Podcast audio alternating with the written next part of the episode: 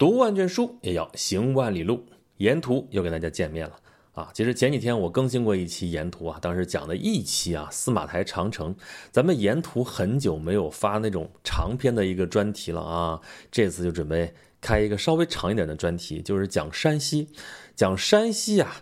其实一九年的时候就想过要做这么一个专题，因为当时我正好去了趟山西，哈哈，就去见一个同学，然后他带着我满山西转了转，其实就只转了一部分啊。一会儿我再说这个行程，呃，但当时就想做这个节目，后来因为某些事情给耽搁了，因为要做一个专题嘛，也不是那么简单一朝一夕的事情啊，嗯，结果一拖就拖到了去年，这不又开始闹疫情，闹得哪儿也去不了，沿途嘛就整个就搁下了。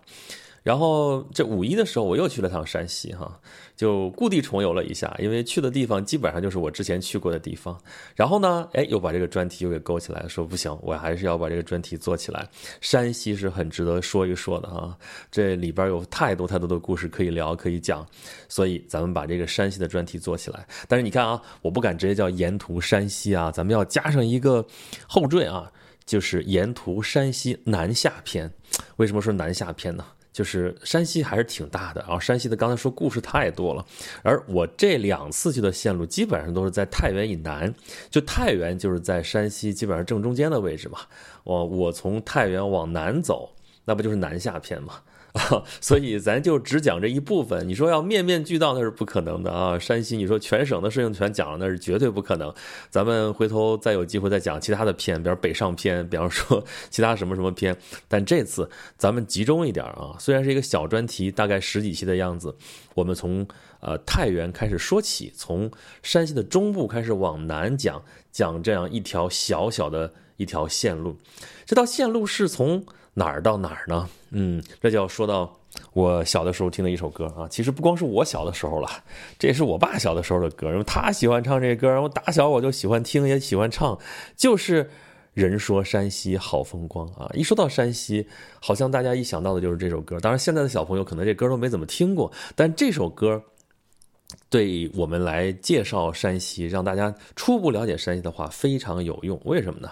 啊，你听听歌词就知道了哈。怎么着，唱一段？好，人说山西好风光，地肥水美五谷香。左手一指太行山，右手一指。是吕梁，站在那高处往上一望，你看那汾河的水呀，哗啦啦啦流过我的小村旁。两段，就唱这一段。为什么我要把它唱一遍啊？为什么这词儿好像还挺长的？要唱到这儿，就是因为它就这段歌词已经把山西的基本的这个地形轮廓给唱出来了。你看啊，人说山西好风光，这没什么好说的吧？地肥水美五谷香啊，这地方物产特别的丰富啊，环境特别的好，然后土地非常的肥沃，对不对？然后就是地形，左手一指太行山。右手一指是吕梁，咱们之前就说过啊，就是你说这个左右的时候，对中国人来说，传统的这个说法，左右指的什么？就是东西，因为我们中国人嘛，面南背北。你别说只有皇上面南背北啊，我们一般的中国人也是面南背北而居的。对吧？我们一般的民居也都是要朝阳的，要朝南，所以我们面南背北的时候，可不就左手一指是太行山，右手一指就是西边，就是吕梁山了吗？对吧？所以山西啊，这个地形基本上就是左边就是太行山，就是东边一条山脉太行山，西边就是吕梁山。然后呢，下面还有站在高处望一望啊，然后你看那汾河的水呀，哗啦啦啦流过我的小村旁，中间。是一条汾河啊，这就是山西基本的地形特征了，叫做两山加一川。所以这个地形其实还是比较简单的啊，就是 东边是山，西边也是山，中间一条河沟啊，这条河就是汾河。汾河是山西人的母亲河啊。它从北到南，不完全是正北正南啊，从北向西南流进黄河，它是黄河的一条支流嘛。那黄河又来了，山西再加上一条地理特征，它的西面和南面就是黄河。所以山西，山西指的是太行山以西，但是在古代的时候，它有一个名称叫河东，这个河指的就是黄河。因为咱们之前的演讲录的节目也说过好多次啊，就是在古代说河说江，河就是河，江就是江，江河淮济各个不一样，每条河都有一个单独的名字，一个字，只是后来这字儿 太多了，是吧？然后呢，都是江，都是河嘛，所以就叫什么都叫什么江什么江，这个河也叫这是汾河，对吧？其实本来古代就叫汾水，那河就是黄河。那这个黄河不是有个几字形的大拐弯吗？啊，从河套那边过来，被这个山脉一阻断，就往南流了。然后到那个 这个华山这地方又被阻挡，然后又往东去。就这个拐弯这个地方，就是山西。那么山西就在整个黄河这个南北向的东边，所以叫河东。其实河东一开始不是指的整个山西啊，它指的只是晋西南那一小块儿啊。就刚才说汾河自北向南流过来之后，它就形成了一个一个的小小盆地啊。这个盆地还可以再往北边数啊，就是从山西从北边大同开始，就是。一个一个的小盆地，两边是山嘛，然后山跟山之间有的地方近，有的地方远。你看，从大同那边大同盆地，忻州那边有一个新定盆地，然后再往南太原这边有个小盆地，临汾这边再往南有盆地，运城这边的盆地，哎，运城这块啊，临汾运城这块就相对来说比较大，这块地方就晋西南这块相对比较平的这个土地，这个地方就。叫河东，这是因为唐朝嘛，首都在长安，在关中嘛，然后它河离它近啊，就是黄河离它近嘛，所以这块地方就是河东。就跟现现在为什么叫山西啊？因为呃，从元朝开始，中国的首都在北京，北京这边离哪边近啊？离太行山近，所以。这是山西，就从这个视角开始看出来，然后取的这个名字。那行啦，这个河东这小片地方啊，这个地方可真的是不简单啊。有一句话说是五千年中国看山西啊，山西是华夏文明的发祥地和核心区。我们上古不是有三皇五帝吗？其中不是有尧舜禹吗？哎，有古史记载啊，尧都平阳，舜都蒲坂，禹都安邑啊，说的就是这。三位帝王他们的都城在什么地方呢？尧都平阳就在现在的临汾。临汾现在市区啊，就是一个核心区，叫尧都区。你看名字就这么叫的。舜都蒲坂，蒲坂在哪儿？在永济啊。永济这个名字大家如果不熟悉的话，大家从小就会背一首诗啊：“白日依山尽，黄河入海流。欲穷千里目，更上一层楼。”这首诗叫什么名字啊？登鹳雀楼。鹳雀楼在什么地方啊？就在永济哈，所以顺都蒲坂也在这片儿。那禹都安邑，安邑在哪儿啊？安邑就是山西夏县，等于说尧舜禹他们的都城都在现在的山西啊。所以这片儿就是华夏文明的起源地和中心区域之一。就那个时候，我们的华夏老祖宗们就在就是晋西南，然后加上豫西北，就是河南的西北部啊，还有就是陕西的，就是东南角这块儿，就在这一片。它本来就是一片平原嘛，啊，人家被黄河这儿给分割开，山河给分割开了而已。反正在这片啊，我们的老祖宗在这儿繁衍生息，然后一代一代传到现在。就这片地方啊，在古代就非常的重要。就山西简称是晋，为什么简称是晋呢？因为啊，在春秋的时候，这有一个大国，就是晋国。晋国的发祥地也是在晋西南这一片啊。咱们后面要讲晋国的话，可以详详细细再说这部分的内容。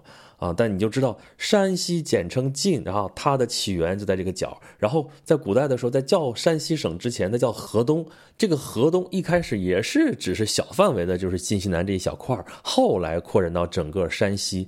就是你看那个历史地图的话啊，在唐朝开始，这个山西这个这个轮廓就跟我们现在看到这个山西省的轮廓基本上差不多了，因为它是个天然的一个轮廓，就是你看西边和南边。就是黄河为界，东边太行山为界，北边呢，北面长城为界，这就是山西啊，基本上是一个平行四边形，像一个汉字的话，像一个眼睛那个目字，就这样一个结构，它是一个瘦长的一个两山加一川的这么一个格局。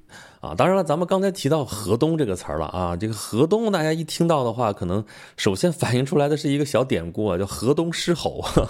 我们现在一般拿这个词儿来形容家有悍妇，对吧？这个比较怕老婆，就是河东狮吼啊，家有河东狮如何如何。这个典故啊，是出自《容斋随笔》，记得是苏东坡的故事啊。说苏东坡他有一个好朋友叫陈造嘛，叫陈继常，说。陈继常嘛，啊，他自称是龙丘先生啊，好宾客，喜续生计。但是呢，他的妻子柳氏非常的善于妒忌啊，所以他苏东坡有诗云：“龙丘居士亦可怜，谈空说有夜不眠。忽闻河东狮子吼，拄杖落手心茫然。”那这里边这个洪迈这地方，就《容斋随笔》里边这说的是河东狮子，说的就是他的妻子柳氏。那么这个故事影响非常的深远。那这苏东坡嘛，这个名气也非常大，所以大家就拿这个来说。后世也就说啊，河东狮吼说家里老婆怎么怎么着，特别的凶悍，如何如何。但其实啊，这地方可能是一个误会啊。这这个苏东坡的起依据不就是这首苏东坡的诗吗？但苏东坡这首诗其实说的可能不是这个意思。呵 呵他说的这个狮子吼啊，狮子吼，这个实际上是佛教里边的一个说法，说佛陀就是释迦牟尼佛啊。他出家之前是悉达多太子嘛，他出生的时候一手指天，一手指地，做狮子吼，说天上地下唯我独尊。这个狮子吼只是说他声音。洪亮能够警示大众，其实没有别的意思啊。那这个地方说啊，他刚出生的时候就做狮子吼，就说佛尊贵无比，具有非常大的威力，具有非常大的神力，能够降服一切烦恼魔杖啊，毒龙恶鬼什么什么东西，这是狮子吼啊。然后你说那个手里那个杖子怎么就掉了？那个陈继常那个杖子是干嘛使的呢？这个呀，可能也是禅宗里边经常用的，就是当头棒喝用的那个棒子，所以这可能就是一个误会啊。就是苏东坡的诗里边说的并不是陈继常怕老婆这事儿哈，但是我们普通老百姓才不管这个呢啊，就有这个典故就用呗，反正河东狮，河东狮，大家也已经习以为常了啊，这叫习非成诗，本来不是这个意思，大家反正说是这个意思，那也就是这个意思了，就委屈一下陈继常，他老婆就是河东狮了。那河东，哎，你刚才说啊，这个是河东柳氏。这个河东柳氏啊，这是非常著名的一支。呃，大家记得这个唐宋八大家里边有柳宗元，柳宗元人称柳河东啊，为什么？因为他老家就是河东的啊，他就是河东柳氏啊。这个大概就是在现在咱们刚才说鹳雀楼那个所在的永济市那个地方。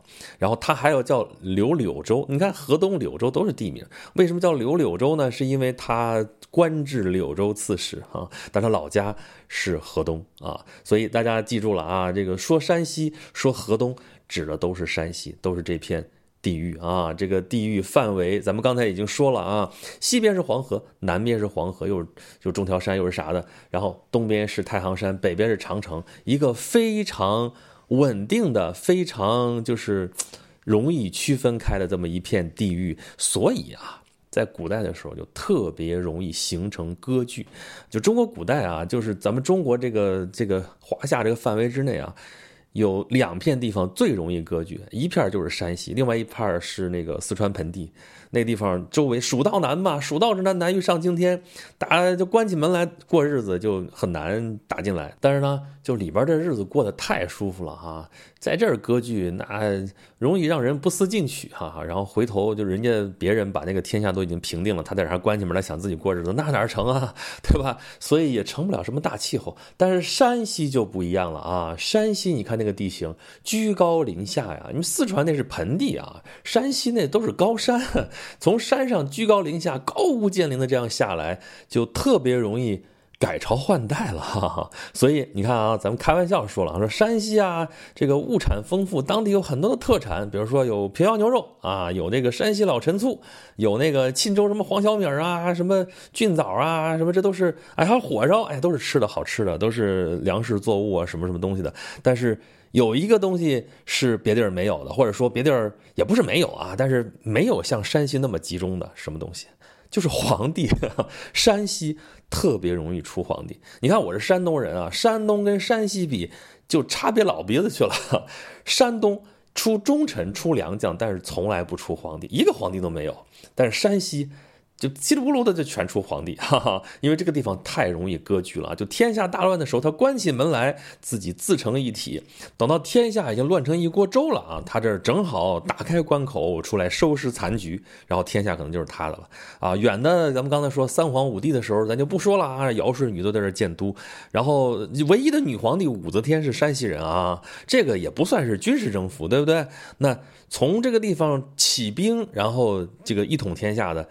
或者说，就那个改朝换代的，呃，比较集中的，就是隋唐五代的时候啊，就最典型的就是李渊晋阳起兵啊，对吧？话说隋末的时候，天下真的是已经打成一锅粥了。然后就李渊他在这个晋阳这个地方镇守啊，一看天下好这么多人都可以这个自立为王、自立当皇帝了，凭什么我不行啊？我还是这个隋炀帝他表哥，所以他们也起兵啊，就从晋阳在这晋祠这个地方啊，咱们现在如果去晋祠的话，晋祠的外面现在开辟成公园，晋祠公园里边就有一个非常这个雄伟的一个雕塑啊，一个群像。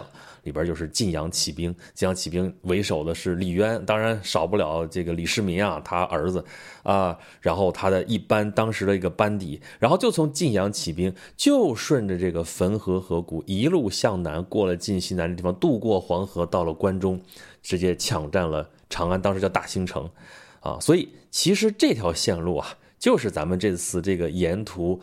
山西南下篇要讲的这个线路啊，咱们这次的故事主要集中在这个线路两旁啊，周围的一些有特色的地方。你比方说你要去旅游的话，你可能会去到的地方啊，所以咱们就用这条线路来把这些地方给串起来啊。但是回过头来说啊，就说这个地方起兵特别容易当皇帝，这个唐朝就是这么起家的。后来五代啊。